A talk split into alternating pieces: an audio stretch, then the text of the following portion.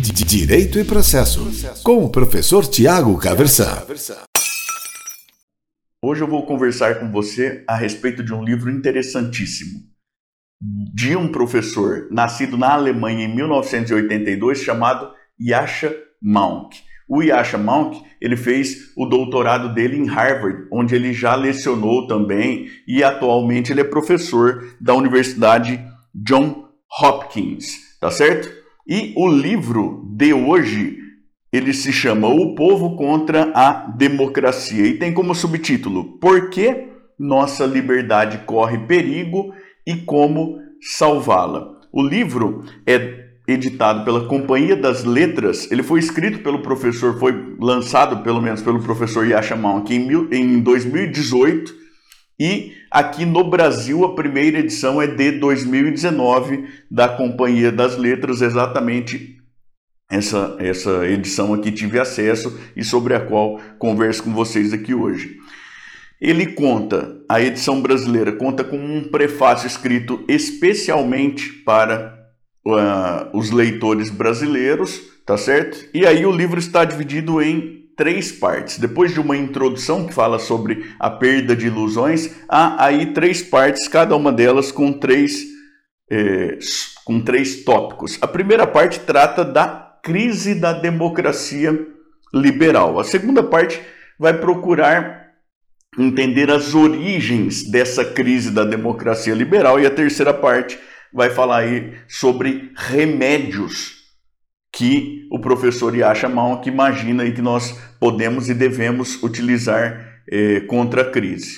A primeira parte, que fala da crise da democracia liberal, ela fala de uma democracia sem direitos e de direitos sem democracia. São os dois primeiros tópicos dessa parte. Depois vai falar aí de que a democracia estaria se desconsolidando. Então essa é a primeira parte esses os três tópicos da primeira parte. Na segunda parte, as origens disso. Ele vai tratar das mídias sociais, que são um fenômeno novo, né? da estagnação econômica e da identidade. A ideia de crise de identidade. E na terceira parte, ele vai falar dos remédios, né? Uh, domesticar o nacionalismo, consertar a economia e renovar a fé cívica. Bom, Estabelecido esse panorama geral da obra, eu gostaria de chamar a sua atenção para alguns pontos que me parecem é, que são interessantes e até eventualmente sugerir outras leituras complementares e tudo mais, tá certo? O primeiro ponto muito interessante desta obra, fundamentalmente, é que o professor Yasha que ele chama a atenção, ou pelo menos ele propõe aí uma, a importância de uma distinção entre democracia e regime de direitos. Tá certo? Então ele vai dizer o seguinte: olha, estamos nós preocupados com a democracia liberal, a democracia que tem como marca o respeito aos direitos individuais. Mas essa não é a única maneira de pensar democracia, diz o professor Yasha Monk. Veja, esse é um ponto fundamental do livro que a gente vê já no título, O Povo contra a Democracia. Então, se a gente pensa a democracia como um regime constituído pelo povo que leva em conta aí a vontade da maioria, isso é uma coisa, diz o professor Yasha Monk. Agora, a gente, se a gente pensa em um cenário de respeito a direitos individuais, isso não é exatamente a mesma coisa. O conjunto das duas coisas é o que a gente chama de democracia liberal. Mas, de novo, diz o professor, é importante que nós não imaginemos que democracia liberal é sinônimo de democracia.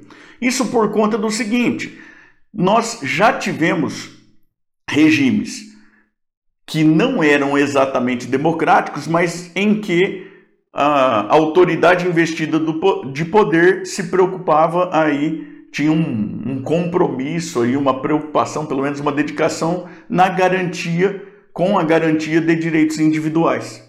Então o regime pode não ser democrático, mas ser um regime de direitos, um regime liberal que seja. Agora, por outro lado, é bem possível que um regime que se pretenda democrático, que expresse a vontade da maioria seja um regime de limitação de direitos. E veja você o seguinte, é exatamente esse fenômeno que o professor Yasha Malk pretende analisar na contemporaneidade. E aí o que ele vai analisar na realidade é a ascensão de regimes populistas de direita e de esquerda no mundo todo. E aí ele vai falar no, na, nas observações aí na nota edição brasileira sobre o caso brasileiro, inclusive, mas ele vai falar é, do caso norte-americano, ele vai falar da Hungria, vai falar da Turquia, vai falar da Venezuela, por exemplo, aí para ilustrar qual que é a preocupação dele. Então veja, muita gente critica essa visão, vai dizer que democracia genuína só se for liberal. O professor Yasha Malk vai dizer, olha, isso é uma simplificação da coisa. Não é exatamente assim.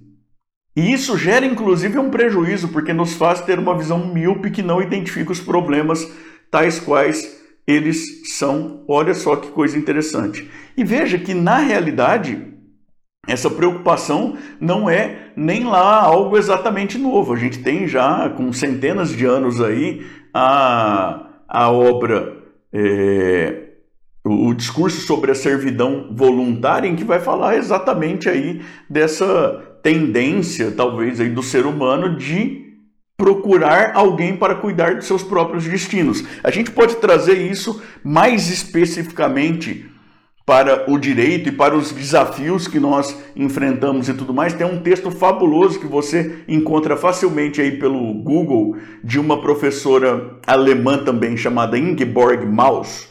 E o nome do texto é O Judiciário como Superego da Sociedade.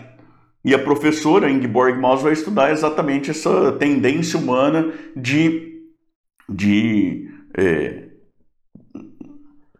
procurar colocar autoridade em algo superior a si mesmo como um, uma estratégia psicológica, talvez, de, de não enfrentar aí a responsabilidade e a dureza que é precisar decidir as coisas, encarar as consequências das decisões equivocadas que nós individualmente ou como povo fazemos ao longo do tempo. Então veja, é, a discussão é uma discussão complexa, uma discussão que persiste ao longo do tempo e que é muito interessante. O professor Yasha Mal que ele vai fazer aí de maneira é, assim bastante detalhada e historicamente muito bem contextualizado. O livro é muito, muito interessante. E passa por esses pontos todos aí que eu falei para vocês na parte 1, parte 2, parte 3 também, ou seja, um, um, um panorama de como estamos agora na primeira parte, uma tentativa de compreender o que nos trouxe até aqui, segunda parte, e aquilo que ele acredita que pode ser utilizado como tratamento aí para que nós consigamos salvar a democracia liberal, que afinal de contas é, acredito que podemos afirmar que trouxe aí muito de desenvolvimento em todos os aspectos para o mundo tal qual como conhecemos ele hoje, tá certo? Eu queria chamar atenção antes de terminar o vídeo para mais dois pontos. Aqui, neste livro, foi a primeira vez que a minha atenção foi chamada com mais força para a, a pirâmide de prioridades de um psicólogo chamado Abraham Maslow. E aí o que o Maslow vai dizer é que, primeiro, nós precisamos nos preocupar em garantir um mínimo para o ser humano de existência digna. E que é isso que permite a essa pessoa ter preocupações é, mais refinadas em uma escala de valores. É, até então, a minha atenção nunca tinha sido chamada com tanta clareza para a importância da construção teórica desse professor Abraham Maslow, tá certo? É, vou exemplificar aqui. Vejam, é muito difícil você pensar que uma pessoa conseguirá se preocupar genuinamente com o bem-estar das próximas gerações se ela não consegue ter um próprio conforto no estômago agora. Se a pessoa está passando fome, se ela vê os seus filhos passando fome, se essa pessoa não tem acesso a, ao mínimo de saúde, a saneamento básico, esse tipo de coisa. Ou seja, é, é depois de ter o básico garantido que as pessoas e os povos conseguem se envolver com compromissos aí mais refinados em uma escala de valores. Isso é muito interessante. A primeira vez que foi chamada minha atenção com mais força para esse ponto foi nesse livro aqui do professor Yasha Malk. E também dizer que assim, é, no fundo, no fundo, ele gasta, gasta não, né? ele investe várias páginas aí para falar dos remédios, mas no fundo, no fundo, a ideia é que nós precisamos investir em educação de boa qualidade, em formação de senso crítico, na compreensão de ferramentas da lógica, em, em que as pessoas consigam identificar o que são falácias, generalizações apressadas, falsos silogismos, é, falsas dicotomias, esse tipo de coisa. No fundo, no fundo, a solução ela passa primordialmente e centralmente pela educação, tá certo? O livro é muito, muito, muito interessante. Eu recomendo fortemente a leitura, inclusive como uma maneira de compreender melhor o mundo em que vivemos, os desafios que precisamos enfrentar e qual o nosso papel aí na construção de soluções e na defesa daquilo que a gente acredita que é um mundo aí melhor para que nós próprios, os nossos descendentes e os nossos semelhantes possam viver. Tá certo? Direito e processo, com o professor Tiago Caversan.